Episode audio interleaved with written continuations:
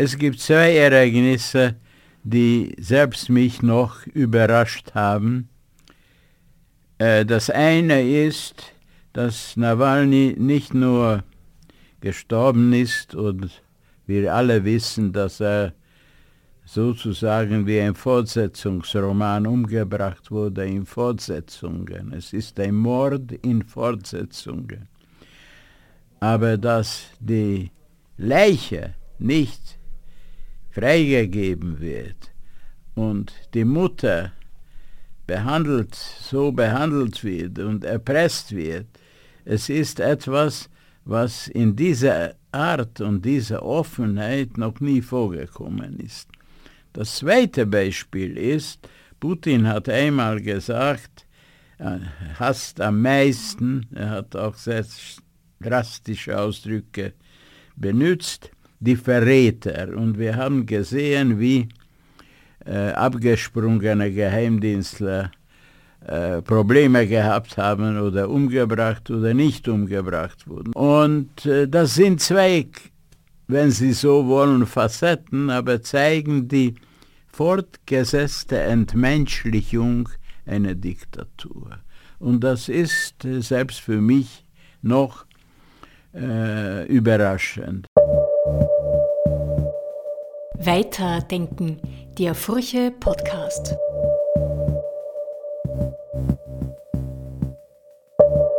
Willkommen heute im Podcaststudio Professor Paul Lendwey. Es ist eine große Freude. Guten Tag. Guten Tag. Es freut mich sehr, dass Sie zu uns gekommen sind, äh, mit dem Taxi angerauscht, ganz unüblich äh, in Ihrem äh, äh reifen Alter. Aber Sie sind ja, wenn ich richtig informiert bin, auch der älteste TV-Moderator der Welt. Stimmt das oder ist das ein Gerücht? Ich weiß es nicht. Weiß es nicht, ob ich der Älteste bin. Ich möchte der Beste sein, aber nicht der Älteste. Das ist das ist keine Kategorie. Äh, Sie machen das wunderbar und Sie bringen einfach eine Intellektualität und eine Weltläufigkeit äh, ins Fernsehen, äh, die ihresgleichen suchen. Äh, regelmäßig publizieren Sie äh, Kolumnen im Standard und in diversen Zeitungen und haben auch jetzt ein neues Buch herausgebracht über die Heuchelei bei Schollnay. Und über die Heuchelei und über die Doppelmoral wollen wir auch heute mit Paul Lenwey sprechen. Darf ich ergänzen, ich habe auch 20 Bücher geschrieben. Sie haben 20 Bücher geschrieben und das ist das jüngste. 20. Das 21. Oder 20. Okay. Also umso größer die Freude, dass Sie uns Ihre Zeit schenken und zu uns gekommen sind. Die naheliegendste Frage, die ich vorab schicken möchte, bevor wir zu sehr konkreten Fragen kommen, ist, was beschäftigt Sie so sehr an der Heuchelei? Was beschäftigt mich? Äh, also es ist eigentlich eine Idee des Verlegers gewesen, diesen Titel zu geben. Ich wollte schreiben, oder das heißt, ich habe geschrieben über die falschen Propheten in den Medien, in der Politik, Diplomatie, die die Entwicklung nicht gesehen haben in Osteuropa oder in den einzelnen Ländern oder bei den Diktaturen. Und äh, die Heuchelei wäre ein wichtiger Teil gewesen und der Chef des Journal Verlags, Herbert Orlinger, hat mir gesagt, dass alle sind dafür, dass es wird über die Heuchelei. Und das ist in der Tat ein sehr wichtiger Aspekt, wenn Sie bedenken, was in den letzten Jahren und auch noch heuer passiert, wenn man anschaut, was in Russland passiert, was in China passiert, wie sich die sogenannten großen Demokratien wie Indien oder Brasilien oder Südafrika sich bewegen, wenn sie sehen, das Schicksal von äh, Nawalny und so weiter. Also sie haben eigentlich ein unglaubliches Reservoir. Ich habe sogar sozusagen als Vorbereitung fast alle Bücher neu gelesen von Bernhard und Äh, es ist wirklich so, dass es ist ein Großbetrieb, die Heuchelei. Sie haben das Thema, das uns dieser Tage bewegt, schon angesprochen, nämlich Nawalny, äh, der Tod von Alexei Nawalny. Das Ganze ist jetzt nach Ihrem Buch äh, passiert und Sie beginnen Ihr Buch tatsächlich mit dem mörderischen Regime und mit den Morden äh, und den Leichen, die die Karriere des Wladimir Putin pflastern. Also das ist gleich Ihr Eingangskapitel eigentlich, der politische Mord. Was ändert der Tod von Alexei Nawalny noch an Ihrer Analyse? Gibt das jetzt eine neue Eskalation oder sagen Sie, das hat alles System und ist nichts Neues? Es gibt zwei Ereignisse, die selbst mich noch überrascht haben. Äh, das eine ist, dass Nawalny nicht nur gestorben ist und wir alle wissen, dass er sozusagen wie ein Fortsetzungsroman umgebracht wurde in Fortsetzungen. Es ist ein Mord in Fortsetzungen. Aber dass die Leiche nicht freigegeben wird und die Mutter behandelt, so behandelt wird und erpresst wird, es ist etwas, was in dieser Art und dieser Offenheit noch nie vorgekommen ist. Das zweite Beispiel ist, Putin hat einmal gesagt, er hasst am meisten, er hat auch sehr drastische Ausdrücke benutzt, die Verräter. Und wir haben gesehen, wie äh, abgesprungene Geheimdienstler äh, Probleme gehabt haben oder umgebracht oder nicht umgebracht wurden. Aber es waren auch andere. Boris Nemtsov, einst äh, ein Premierministerkandidat unter Jelzin, wurde umgebracht in der Sichtweite des Kremls. Und jetzt war ein kleiner Niemand eigentlich ein Pilot eines russischen Helikopters oder Flugzeugs, der sich abgesetzt hat und äh, in der Ukraine. Und das war ein großer Trumpf für die Ukraine und er hat Geld bekommen und mit falscher Identität nach Spanien gefahren und dort wurde er, nicht dort, sondern in einem Ferienort, äh, wurde er in der Garage mit sechs Schüssen hingerichtet und noch nachher mit seinem eigenen Auto. Man hat die Mörder rübergefahren, die Leiche wahrscheinlich schon. Und das passierte und dann die Reaktion in Moskau war ein Jubelgeschrei, auch in den Fernsehsendungen, dass der Verräter wurde bestraft. Und das ist, soweit ich weiß, zum ersten Mal dass öffentlich nicht zugegeben, sondern sogar Jubel, gejubelt wird, dass ein abgesprungener Pilot umgebracht wurde. Nicht? Und äh, das sind zwei, wenn Sie so wollen, Facetten, aber zeigen die fortgesetzte Entmenschlichung einer Diktatur. Und das ist äh, selbst für mich noch äh, überraschend. Und es ist nur zu bedauern, dass sehr viele Politiker im Westen weder Bücher noch längere Essays lesen und deshalb nicht wussten, dass es waren schon Bücher, die detailliert die Karriere des russischen Präsidenten oder die Art und Weise äh, des Geheimdienstes beschrieben haben. Nicht? Also das zeigt, dass die Ignoranz ist wahrscheinlich auch eine ganz große Stütze der Diktatur. Sie haben, glaube ich, 2019 im Standard, das war ein Interview mit äh, Hans Rauscher, gesagt, dass Russland, es, dass es im Russland oder unter, dem, unter Putin nur um Macht geht und dass da keine große Ideologie oder so dahinter ist.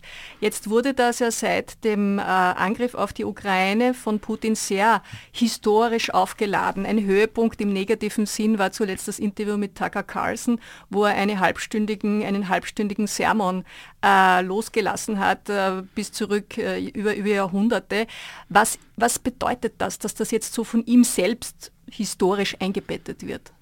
Schauen Sie, was er angestellt hat und was er bisher gemacht hat, daran ändert die Erklärung und die Ideologie nichts. Es ist eigentlich eine Verpackung. Äh, Sie können ja nicht sagen, weder Putin noch äh, Jinping noch Viktor Orban äh, möchte an der Macht sein, möchte Luxusresidenzen haben und totale Versorgung und Genuss und Luxusgüter. Man muss das verpacken. Aber es ist, die Verpackung kann nur so sein, dass es für ihn selbst überzeugend ist. Und wenn Sie bedenken, dass er schon als Jugendlicher zu KGB gehen wollte und er offen gesagt hat, äh, in 2003 oder 2007 kann ich jetzt nicht auswendig, das müssen wir noch genau nachschauen, dass der Zerfall äh, der Sowjetunion ist die größte geopolitische Katastrophe im 20. Jahrhundert. Es ist ja ganz klar, und wenn Sie bedenken, dass über 25 Millionen Russen außerhalb Russland leben, dann ist es verständlich, dass alle Länder in denen russische Minderheiten sind, fühlen sich bedroht von Litauen und äh, Estland bis zu Kasachstan.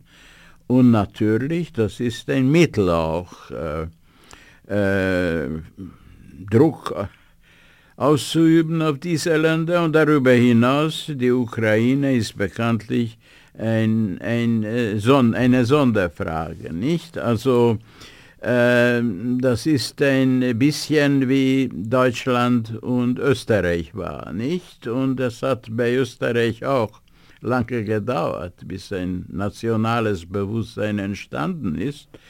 Und Russland ist jetzt der Geburtshelfer der ukrainischen Nation. Das erleben wir jetzt in sehr, sehr eindruckender Form. Und das war sicherlich nicht sein Ziel und das ist noch nicht zu Ende. Äh, vielleicht werden äh, die Ukrainer Toten im, im Tod zu Russen äh, gewandelt äh, oder umerzogen. Wir wissen nicht. Aber das ist übrigens auf einem sehr, sehr niedrigen Niveau. Äh, es erinnert mich an die Korrespondenz zwischen den Titoisten und Stalin, als einer der, glaube ich, Gilas oder Kadei gesagt hat, war äh, beeindruckt oder verblüfft, wie nie, auf niedrigem theoretischem Niveau äh, der russische Angriff kam. Was äh, Putin da geschrieben hat in 2021 Sommer in drei Folgen oder zwei Folgen, und dann seine Erklärungen wie Tucker Carlson und äh, äh, das ist alles auf dem Niveau eines Volksschullehrers. Äh, schwachen Volksschullehrers und aber das spielt keine Rolle. Das ist so, wenn wir bedenken, was Trump von sich gibt. Also da kommen das, wir noch, darauf kommen wir noch ja, darauf zu sprechen. Äh, ich möchte bei der Ukraine bleiben, weil der Tod äh, von äh, Nawalny ja auch auf der Münchner Sicherheitskonferenz eine neue Dynamik ausgelöst hat, eine Verstärkung nochmal, eine scheinbare Verstärkung der Allianz sozusagen des Westens. Tatsache ist aber natürlich, dass die Unterstützung extrem zurückgeht. Äh, wir kennen die Situation in den USA. Hier wird das Hilfspaket blockiert von den Republikanern. Uh, auch in Europa uh, geht das alles zurück. Sehen Sie, wie sehen Sie hier jetzt das, das Szenario im Krieg und die Situation der Ukraine? Ist der Krieg im Grunde verloren? Ich hoffe nicht. Ich hoffe nicht, äh, man kann nichts wissen, aber wenn die Ukraine das aushält bis zu amerikanischen Präsidentenwahl und Biden gewinnt wieder, dann sehe ich echte Chancen, dass es nicht ein, zu einer totalen Niederlage wird. Wenn Trump gewählt wird, äh, dann sehe ich sehr, sehr schlechte Chancen, nicht nur für die Ukraine, sondern auch für uns. Weil wenn man sieht, äh, mit welcher Angst und Vorsicht äh, die deutsche Bundesregierung, die Mehrheit handelt, wie die Zeit, wertvolle Zeit, wertvolle Zeit im Vorjahr auch verloren wurde, äh, dann sehe ich eine Niederlage auf Raten und eine Niederlage, die auch eine echte Gefahr für alle Staaten in Europa bedeuten könnte. Kommen wir zu dem, was Sie gesagt haben, was auf Europa zukommt, nämlich äh, eine dunkle Zeit, falls, falls Trump, also in jedem Fall eine Herausforderung, weil die Dominanz des Westens in jeglicher Hinsicht äh, zu Ende zu gehen scheint und aufgrund der ganz offenen Drohungen von Trump, äh, dass der, wie Sie sagen, der Atomschutzschild für Europa weichen könnte. Also ihr müsst in Europa selber für eure Sicherheit sorgen. Was könnte da jetzt die Konsequenz sein? Es wird jetzt diskutiert, Atomwaffen für Europa, für auf EU-Ebene. Ein EU-Verteidigungskommissar wurde angedacht von, von, der, von der Leyen. Wie sehen Sie hier die Situation? Ja, also das wird natürlich ein Prüfstein sein für die Solidarität und für die Verteidigungsfähigkeit der Europäischen Union. Und wenn Sie bedenken, dass die Europäische Union aus 28, 27 Staaten besteht und unter diesen Staaten gibt es ein echter Freund von Putin, wird geleitet ein Staat von äh, Viktor Orban, Ministerpräsidenten seit 14 Jahren. Also dann bin ich skeptisch, ob man schnell wirkliche Wandlungen erreichen kann. Ich war beeindruckt durch die Reaktion der NATO und auch zum Teil durch die Europäische Union. Aber es ist die Frage, was passiert, wenn jemand auf die Macht, an die Macht kommt in der größten, stärksten, im stärksten Staat der Welt, der bewundert, der in Wirklichkeit Putin bewundert. Ob da andere Faktoren eine Rolle spielen, das weiß ich nicht. Und dann ist die Frage, äh, was ist wichtiger für Scholz oder wenn er noch da ist oder für Macron, die Proteste der eigenen Bauern, äh, der Jugend und so weiter. Vergessen wir nicht, es gibt zwei Kriege. Es gibt auch einen Krieg bereits de facto im Nahen Osten und das hat auch katastrophale Auswirkungen äh, und äh, nicht zuletzt auch äh, beeinflusst die Haltung gegenüber der Ukraine und überhaupt gegenüber den Diktaturen. Und da gibt es natürlich dieser berühmte Sager von dem früheren EU-Kommissionspräsidenten Juncker, dass wir alle wissen, was zu tun ist, aber wie werden wir dann gewählt, nicht? Also ich sehe da eine schwierige Situation, wobei die Frage der Atombomben nur, ich würde sagen, nicht zynisch, aber publikumsträchtig ist, aber nicht so aktuell ist. Ob jetzt die Franzosen zwei oder 300 äh, äh, Atombomben haben, es ist ein gewisser Schutz und vor allem ist es ein sehr wichtiger Faktor, dass die Briten in der Militärstrategie bisher zum Beispiel hinsichtlich äh, der Ukraine trotz Brexit sich äh, viel eindeutiger verhalten haben als etwa die Franzosen oder die Deutschen. Also es ist äh, Es ist eine sehr, sehr schwierige Frage und ich sehe dort noch sehr, sehr viele äh, Diskussionen. Wenn Sie sehen, was mit dieser Raketen, Taurus-Rakete passiert in Deutschland, dann können Sie sich vorstellen, was mit der Atombombe äh, passieren wird, wenn, ob die nukleare Kapazität nicht äh, erworben wird und wie und wer darüber verfügt. Nicht? Also es ist die grundsätzliche Frage, dass äh, eine Föderation zwischen einer Föderation und Konföderation einstimmige Beschlüsse oder einsame Beschlüsse und Kompromisse. Und da ist das auch, was die europäische Armee betrifft. Also äh, wenn man bedenkt, was für Diskussionen sind über wirtschaftliche Fragen, was für Diskussionen dann sein könnten über Fragen, die das Leben und Tod der eigenen Bevölkerung betrifft. Also das muss man äh, so sehen. Und ich glaube persönlich, das gilt nicht nur für Österreich, äh, dass wir sollen unseren Garten pflegen im Volta-Sinne. Das heißt, zuerst muss drinnen im Lande in Ordnung, äh, äh, muss Ordnung herrschen in dem Sinne, dass man die Extreme unter Kontrolle hält, dass eine vernünftige Wirtschaftspolitik ist. Wenn die eigene Bevölkerung das Vertrauen verliert, dann können sie die modernsten Waffen haben, aber das nützt nichts. Da kommen wir noch dazu, zu unseren eigenen Hausaufgaben. Aber eine Frage noch zur europäischen Ebene oder zu unserem Vorgarten, wenn man so böse ist, nämlich die EU-Erweiterung und aktuell jetzt dann im März den EU-Gipfel, wie man, äh, wie man mit Bosnien äh, weiter tut, äh, Westbalkan beziehungsweise parallel mit der Ukraine. Ähm, es gibt ja natürlich die große Sorge, Sie sagen selber, da tickt eine Zeitbombe am Westbalkan, weil man den vernachlässigt hat seit Jahren.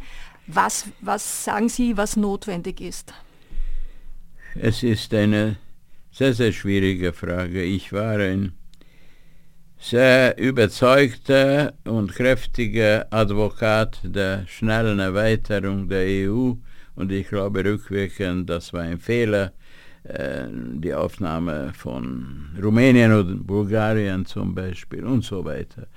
Die EU hat ein Konst eine Konstruktionsfehler. Wenn ein Land schon drinnen ist, können sie eigentlich nichts mehr wirklich am Zustand ändern. Wir sehen das, wie lange das dauert, wie kompliziert das ist. Äh, und auch der berühmte Paragraph 7 bedeutet nur eine Art äh, Suspendierung, aber also jedenfalls äh, Stimmrechtssuspendierung. Jedenfalls bin ich skeptisch heute. Und ich bin dafür, dass man das offen ausspricht und andere äh, Möglichkeiten sucht. Österreich war auch zuerst Mitglied der European Free Trade Association, EFTA und so weiter. Das ist der Beruf der Diplomaten, gute und flexible Paragraphen zu erfinden. Also man sollte, wichtig ist der Zugang zum Markt, zum Binnenmarkt. Das heißt, ich sehe keine Möglichkeit, ähm, Staaten wie Bosnien, äh, Albanien oder ähm, äh, Serbien aufzunehmen. Nicht, wenn äh, Viktor Orban als ultimative Forderung schon vor einem Jahr oder zwei Jahren Aufnahme Serbiens Serbien ist ein unsicherer Kanton, ist gelinde gesagt, nicht? Der Mann Ucic, der war ein Pressesprecher von Milosevic, der die chinesische Fahne am Flughafen küsst, der, dessen Innenminister oder Geheimdienst äh, der beste Freund der äh, russischen ähm, äh, Regierung ist. Also, und die, der wird immer betrachtet als ein ein großer Stabilisierungsfaktor. So hat man auch äh, Viktor Orban gesehen. Also ich glaube, wenn ich das offen ausspreche, ich glaube, die Erweiterung ist ein Mythos und äh, wird wahrscheinlich in Jahrzehnten nicht passieren. Momentan ist die Hauptsache das Überleben der Europäischen Union wie eine funktionierende Gesellschaft und da müssen auch Methoden gefunden werden, diese Länder nicht in der Kälte zu lassen, mit äh, Krediten und mit Zuständ Zugeständnissen, die natürlich auch von der inneren Lage abhängig äh, gemacht werden müssen. Das ist unmöglich, mit Serbien darüber zu diskutieren, wenn die äh, abgefallene Provinz heute unabhängige Staat Kosovo noch äh, täglich bedroht wird. Das Gegenargument bei dieser strittigen Frage der Erweiterung ist natürlich der Einfluss Russlands auf Serbien etc. und Chinas steigt natürlich umso also der mehr. Einfluss hängt nicht von den Gesprächen ab, dieser Einfluss ist da.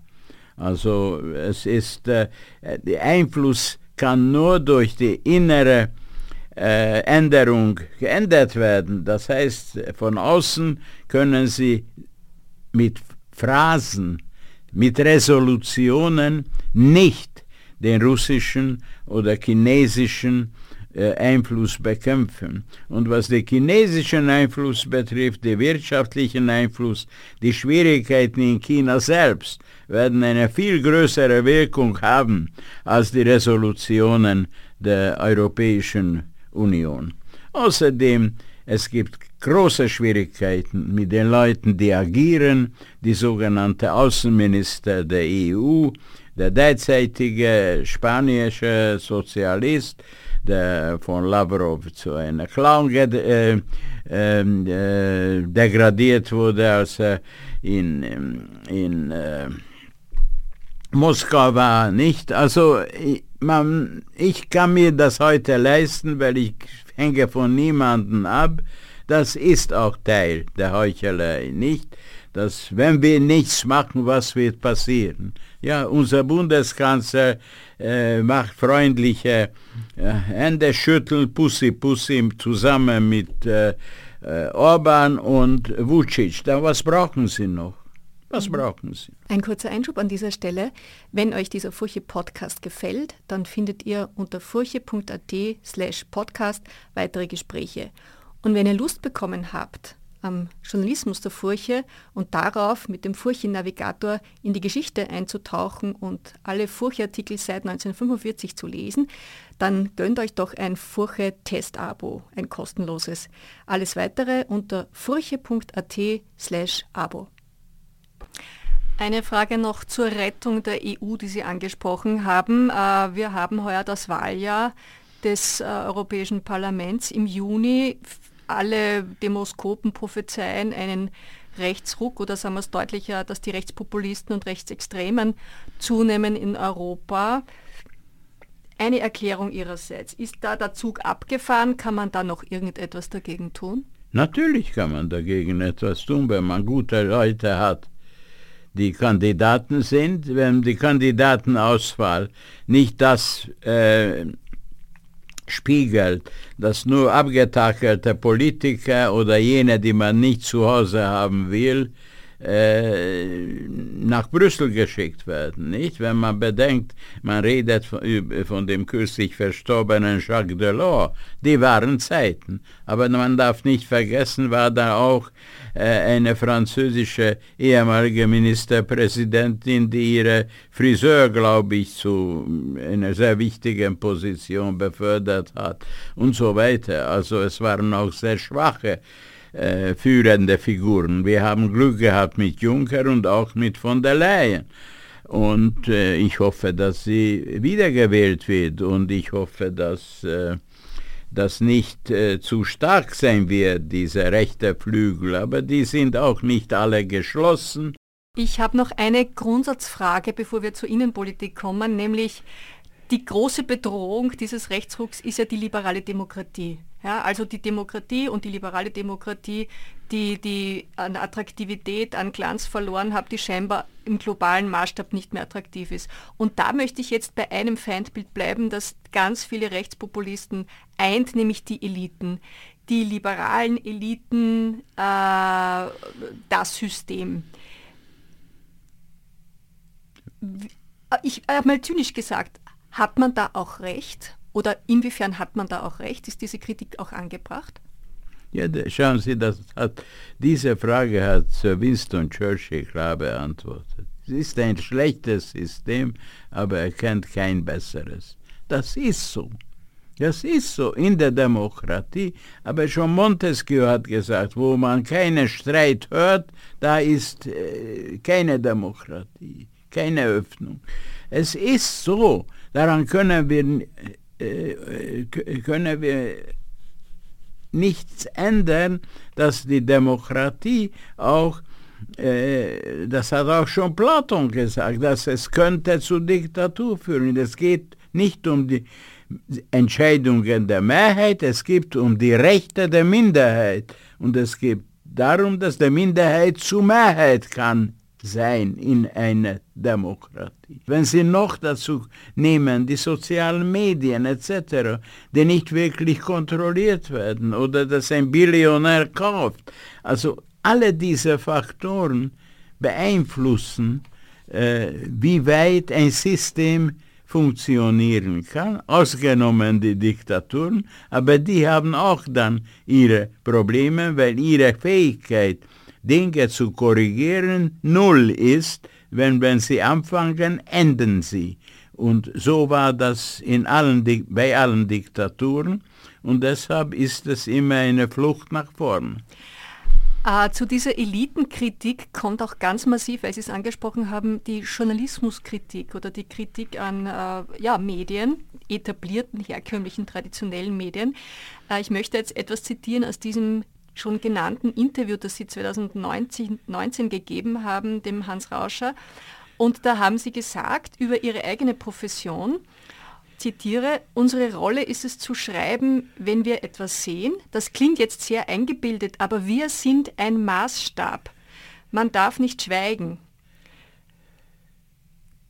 Wenn man das heute sagen würde als Journalist oder Journalistin, wir sind der Maßstab oder ein Maßstab, dann würde man wahrscheinlich die letzten Leute vergraulen. Ja, es ist ganz einfach. Journalisten sind nicht populär, nicht Skribbler, äh, nicht populär und manche zu Recht. Also ich habe 22 Jahre für eine der noch immer besten Zeitungen der Welt, der Financial Times, gearbeitet aber in, zum Beispiel in England oder in London gibt es die besten Zeitungen der Welt, Financial Times, Economist, und die schlechtesten, die sogenannten Popular Papers, noch schlechter als andere, Bild, Krone etc.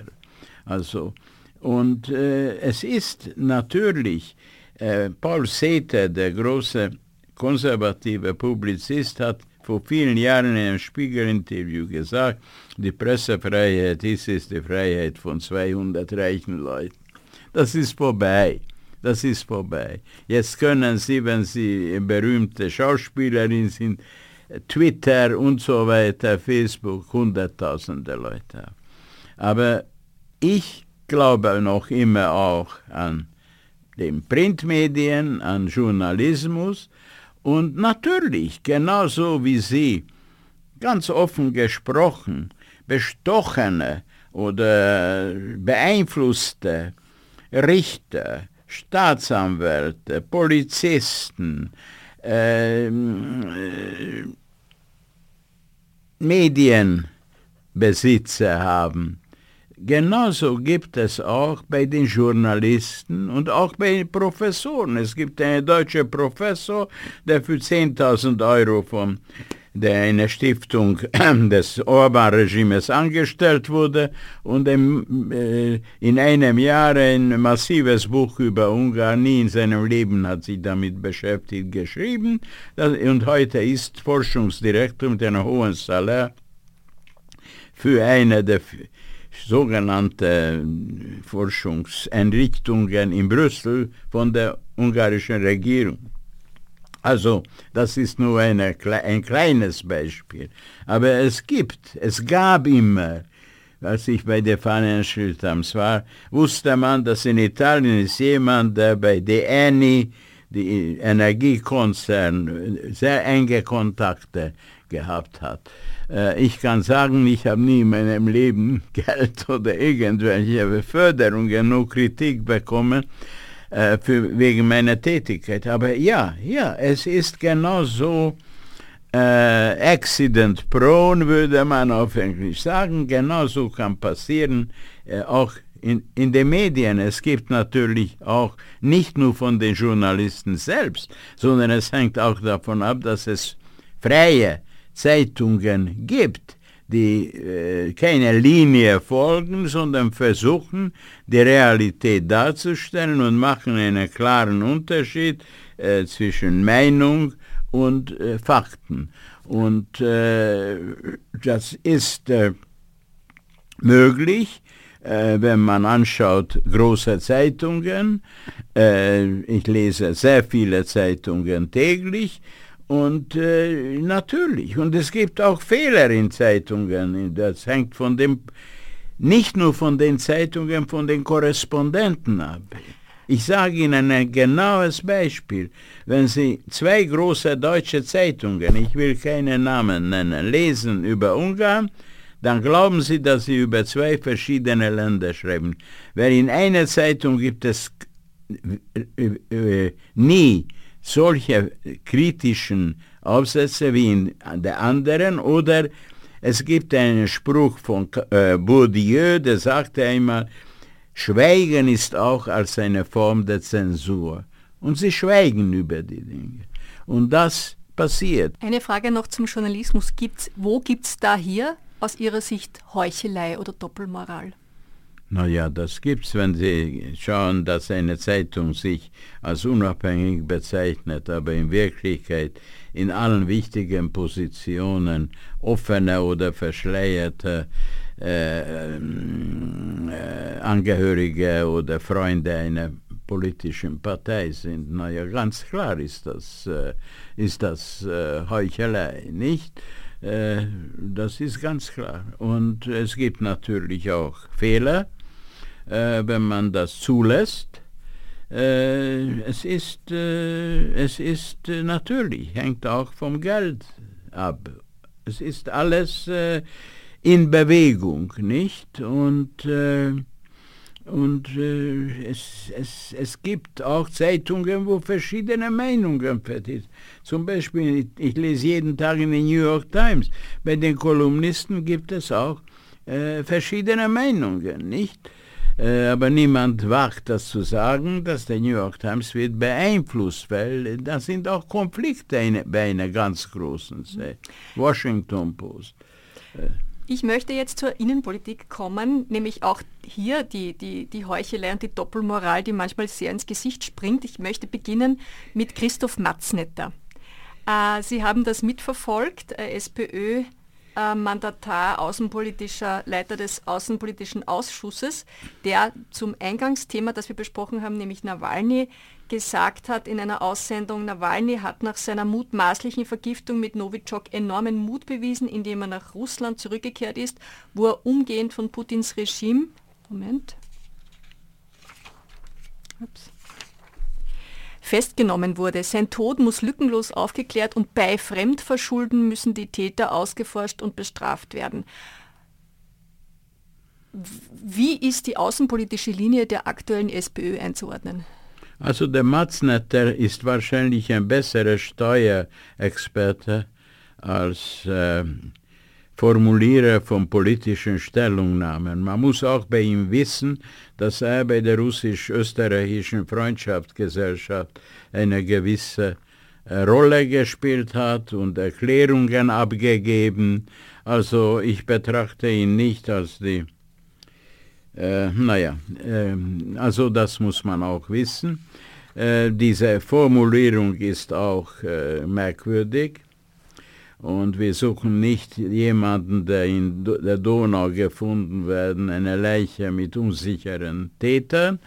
Äh, außerdem wisst, angeblich weiß man die Namen der Täter im Falle von Politkovskaya oder von Nemtsov, nur die Auftraggeber weiß man nicht. Also lassen wir diese Erklärungen. Was die SPÖ betrifft, wie soll in der, bei der SPÖ eine außenpolitische Linie sein, wenn die SPÖ als Partei aus verschiedenen Gruppen besteht. Es ist und damit bietet die SPÖ eine unglaublich äh, dankbare, ähm, dankbaren Körper für die äh, für die äh, Journalisten, die äh, Anatomie der Politik äh, betreiben. Und äh, es, ist, es ist leider eine Katastrophe für die SPÖ, für die Arbeiterbewegung und ich fürchte für das Land, wenn eine große Partei in, diese, in diesem Zustand ist, dass die Hauptbeschäftigung ist, die Intrigen gegen den eigenen Parteichef oder Parteichefin und nicht eine Auseinandersetzung mit den anderen Parteien und mit den großen politischen Fragen. Die Intrige, das ist klar, wovon da die Rede ist. Zuletzt waren dann auch noch mal nicht nur die Doskozils und die Zwandas sozusagen oder die, wie sie alle heißen, sondern auch vom Gewerkschafter Muchic kam ganz wesentliche Kritik an der Linie. Und das ist jetzt meine Frage. Ist die Strategie, die Linie des aktuellen Parteivorsitzenden, konkret jetzt gegen rechts oder das Erstarken von Kickel oder auch im Sinn von wofür steht die Sozialdemokratie, ist die aus Ihrer Sicht richtig? Ich glaube, dass Andreas Babler ist die letzte kleine Chance für diese Partei man kann nicht in Jahresrhythmus oder Zweijahresrhythmus Parteivorsitzenden absägen. Und niemand ist unbelehrbar. Und das Wichtigste für mich ist die Integrität eines Politikers. Persönlich persönlich, dass er kein Steuerhinterzieher, nicht bestochen oder nicht von ausländischen Mächten beeinflusst ist. Für, für mich ist die Tatsache, dass die FPÖ eine solche Linie führt gegenüber Russland und der russischen Politik, macht diese Partei für eine Sicherheitsgefahr leider für uns alle.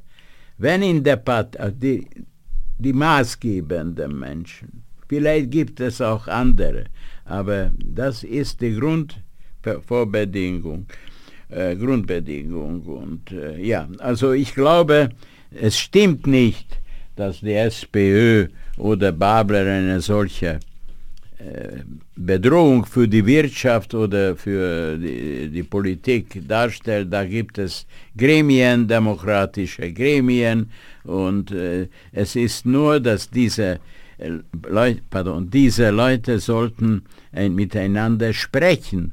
Äh, das heißt, es ist unglaublich, dass die SPÖ-Freundschaft die intrigenreichste Partei, eine echte Schlangengrube ist, verglichen selbst mit der ÖVP oder mit der FPÖ. In der FPÖ kritisiert niemand Kickel und in der ÖVP kritisiert niemand von den derzeitigen aktiven Politikern Nehammer. Da kommen wir noch hin, aber trotzdem eine letzte Frage noch. Ähm, die Kritik von Muchic war ja auch dahingehend nicht nur, dass, dass man weg soll von Babler als Schreckgespenst der Wirtschaft, sondern grundsätzlich, dass der Kurs nicht so ist, dass man in die Regierung kommt. Also zu links, man müsse mehr in die Breite, das wäre ein zu linker Kurs, um breit noch äh, Freunde, also Leute zu finden, die ein Stück des Weges mit Babler gehen. Was ist ja, damit? also ich finde, man soll auch nicht Gewerkschafter zu Göttern machen wenn man zugehört hat, wie der Herr Muhic da formuliert. Äh, ich will nicht über, aber es ist einfach, er ist kein Gott. Es gibt auch Probleme innerhalb einer großen Bewegung, wie zum Beispiel in der Gewerkschaft. Da gibt die Fraktion der sozialistischen Gewerkschaften und gibt ÖGB-Präsidenten, gibt Arbeitergewerkschaften und Angestellten. Es gibt viele äh, äh, äh Gefühle, aber ich glaube, man sollt, könnte und man sollte das auch bei einem Glas Bier äh, dem Betreffenden sagen und nicht unbedingt in einem Zeitungsinterview. Aber Sie alle wissen, wenn Sie etwas sagen einem Journalisten, wird das morgen in der Zeitung sein. Und äh, da ist, es, gibt, es auch, äh, gibt es auch Beispiele für Leute, wie zum Beispiel Josef Klaus, der nie, oder Josef Taus, denn die nie die ÖVP kritisiert haben nachher. Oder da ist äh, äh, der letzte erfolgreiche sozialdemokratische äh, Bundeskanzler, äh, der nie solche Erklärungen abgibt, nicht? Also das heißt, äh, es ist keine Phrase Gremien, natürlich, aber es ist, äh, es ist einfach äh, eine solche Stufe erreicht, nicht?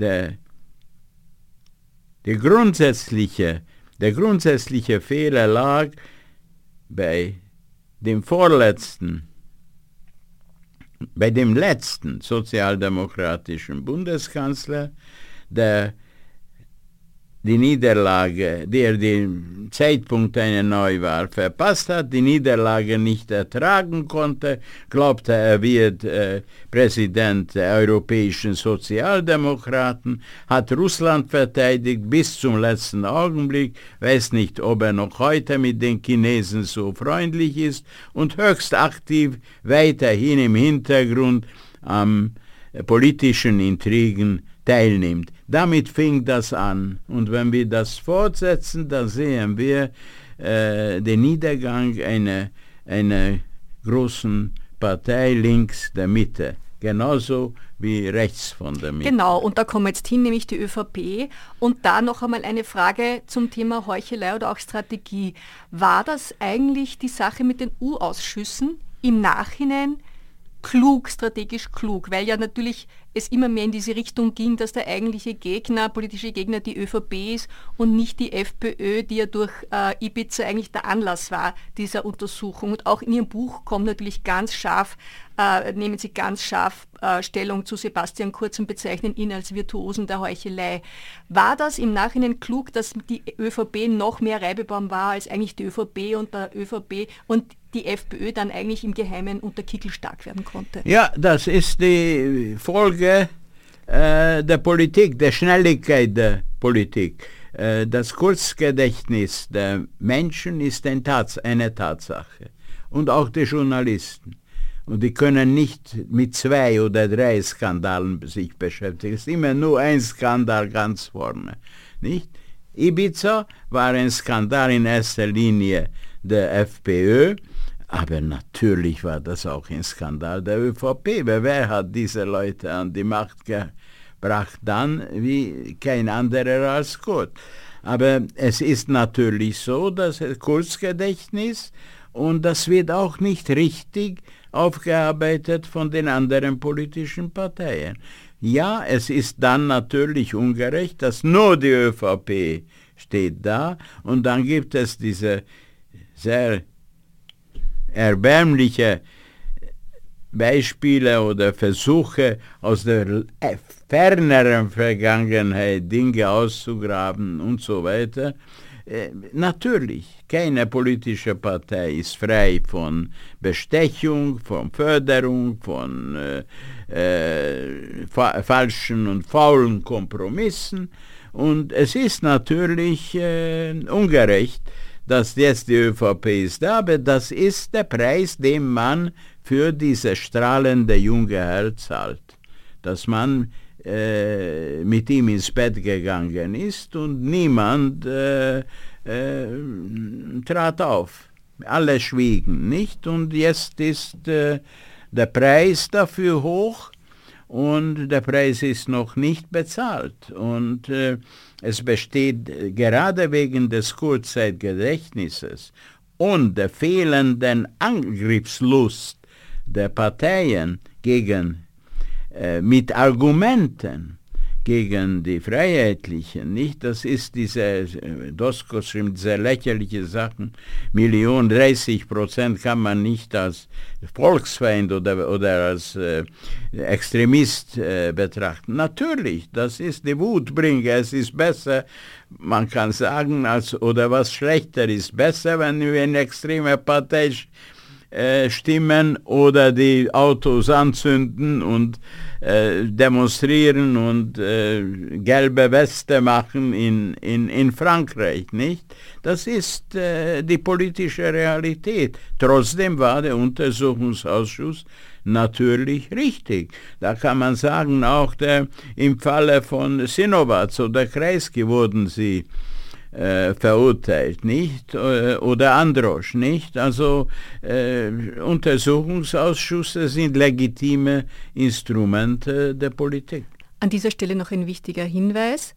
Als dieses Gespräch mit Paul Lendwey geführt wurde, gab es noch kein Urteil im Prozess gegen Sebastian Kurz. Das wurde erst am Abend desselben Tages, nämlich des 23. Februar 2024, gesprochen. Wir haben Paul Lendwey im Nachhinein zu diesem Urteil noch befragt und er hat Folgendes dazu gesagt. Ich zitiere, dieses Urteil stellt die Weichen für die künftigen Prozesse, die den Kurz-Mythos endgültig zerstören werden. Solange die ÖVP-Führung von der Kurzmannschaft beraten und beeinflusst wird, bleibt sie politisch verwundbar. Österreichs politische Zukunft hängt aber vom Überleben der ÖVP und der SPÖ ab. Kärnten, Steiermark und Tirol sollen den Weg weisen, nicht Salzburg Ober- und Niederösterreich. Zitat Ende. Und nun weiter zum Interview mit dem Podcast. Apropos mit dem Blauen ins Bett gehen. Ich sage da nur, zuletzt kam nicht nur von Doskozil, sondern auch von der niederösterreichischen SPÖ die Aufforderung oder Überlegung, man möge die Hände in alle Richtungen ausstrecken. Die niederösterreichische SPÖ besteht aus äh, verschiedenen Leuten, die in verschiedenem Grad für das Scheitern äh, verantwortlich sind. Die niederösterreichische SPÖ war zu äh, degradiert von den Erfolgen der fähigsten regionalen Politiker, nämlich Erwin Pröll. Und dann äh, äh, hat der frühere niederösterreichische Parteivorsitzende, dessen Name ich vergessen habe, noch mit Doskozil aufgetreten. Und dann haben sie jemanden genommen, der hat dann äh, wieder genommen jemanden, der in Journalismus war und für verschiedene Leute gearbeitet hat, unter anderem Angestellter bei Doskozil und äh, haben einen Parteichef in Niederösterreich, der in einem unglaublichen Interview mit einer deutschen Zeitung, die Zeit, Österreich, Ausgabe der Zeit, dass er lässt lieber die Hand absch äh, äh, trennen oder was weiß ich, wie er sich ausgenützt hat, als diese und diese Forderungen äh, zu erfüllen. Damit lieferte er natürlich auf einem silbernen Tablett. Es ist wurscht, ob Hanni Nickelleiter wollte das oder nicht wollte, aber so eine lächerliche Sache habe ich selten gesehen. Nicht außerdem, außer diesen Intrigen habe ich und wo, in welche Richtung sie ihre Hände ausstreichen wollen, äh, nichts äh, sehr Interessantes äh, gehört. Sie reden von Sven Hergovich. Ja? Ich möchte zum Schluss kommen, nämlich dem, weil Sie gesagt haben, man muss auftreten und man muss ein Konzept haben. Und jetzt war es halt so, der große Feind ist natürlich Kickel und Kickel kommt überall vor, in allen Reden, in allen Aschermittwochsreden äh, dominiert das Thema Kickel und viele sehen schon wieder dieselbe Dynamik wie bei Haider.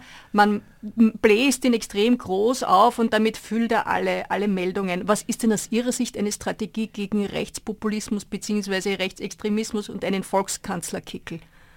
Naja, es ist äh, erstens einmal muss man das mit Gefühl für die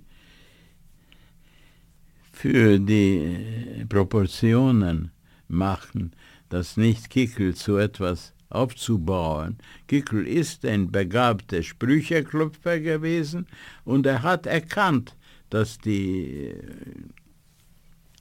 Epidemie und die widersprüchlichen und langsamen Antworten der Regierung ihm eine große Chance bieten. Und er hat das ausgenützt. Und wenn man Erfolg hat, Das treibt jemanden an. Aber er ist kein äh, Jörg Haider, ich kenne beide, vor allem Jörg Haider, aber, aber er ist ein hochintelligenter und äh, zu allem fähiger, äh, ambitiöser Politiker. Er macht jetzt geschickt, weil er redet nicht so viel. Er braucht ja nicht so viel zu reden. Aber es ist natürlich gefährlich und da muss man auch aufzeigen, wer die Leute sind und was heißt das diese folgenschwere Idiotie der ÖVP, dass die S äh, FPÖ ist nicht Kickel und so weiter.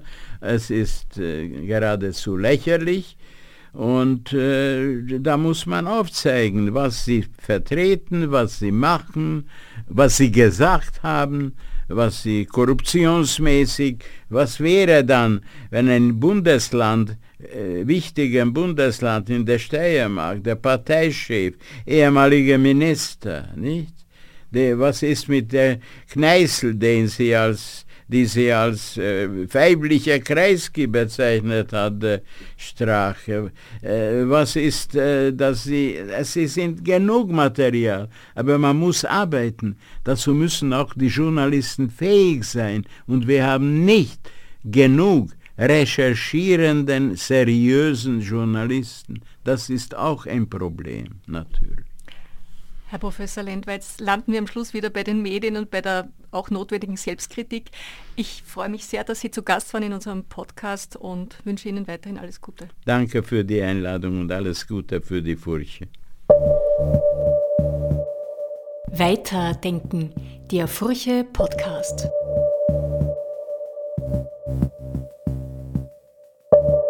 Wenn euch unser Podcast gefallen hat, dann hinterlasst uns doch auf der Podcast-Plattform eurer Wahl eine gute Bewertung. Und wenn ihr die Furche lesen wollt, dann besucht uns auf furche.at oder bestellt ein gratis Testabo unter furche.at slash abo. Weitere Podcasts-Folgen gibt's auf furche.at slash podcast. Mein Name ist Doris Hellenberger-Fleckel, ich bin die Chefredakteurin der Furche und würde mich freuen, euch bei nächster Gelegenheit wieder an Bord zu haben. Danke fürs Zuhören und bis zum nächsten Mal.